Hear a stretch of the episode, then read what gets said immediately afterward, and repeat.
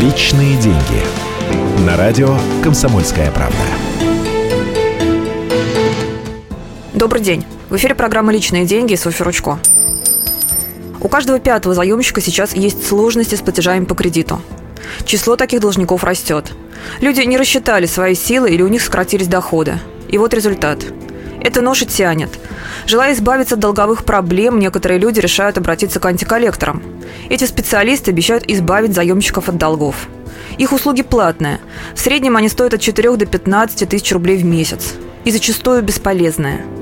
По мнению финансового омбудсмена Павла Медведева, антиколлектор – это мошенники, к ним не стоит обращаться. Так что делать, если возникли трудности с платежами по кредиту? Сразу же идти в свой банк и рассказывать о проблеме. Вам могут предложить такой вариант, как реструктуризация долга. Обычно это предполагает снижение размера ежемесячных платежей и увеличение срока кредитования. В конечном итоге заемщик заплатит больше, потому что платежи становятся растянутыми на более длительное время. Но это поможет ему пережить трудные времена.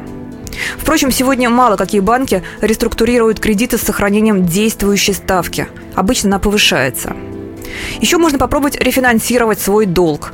Это когда новый банк выдает кредит на погашение имеющегося кредита. В результате вы становитесь должны новому кредитору по новым, более низким ставкам. Так было в докризисные времена. Сейчас, когда кредиты подорожали, рефинансирование, в общем-то, не имеет смысла.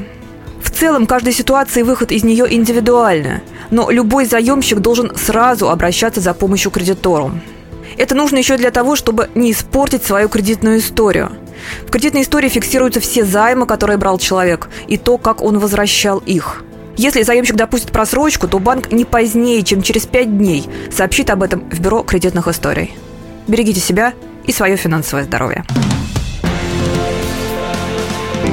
Личные деньги.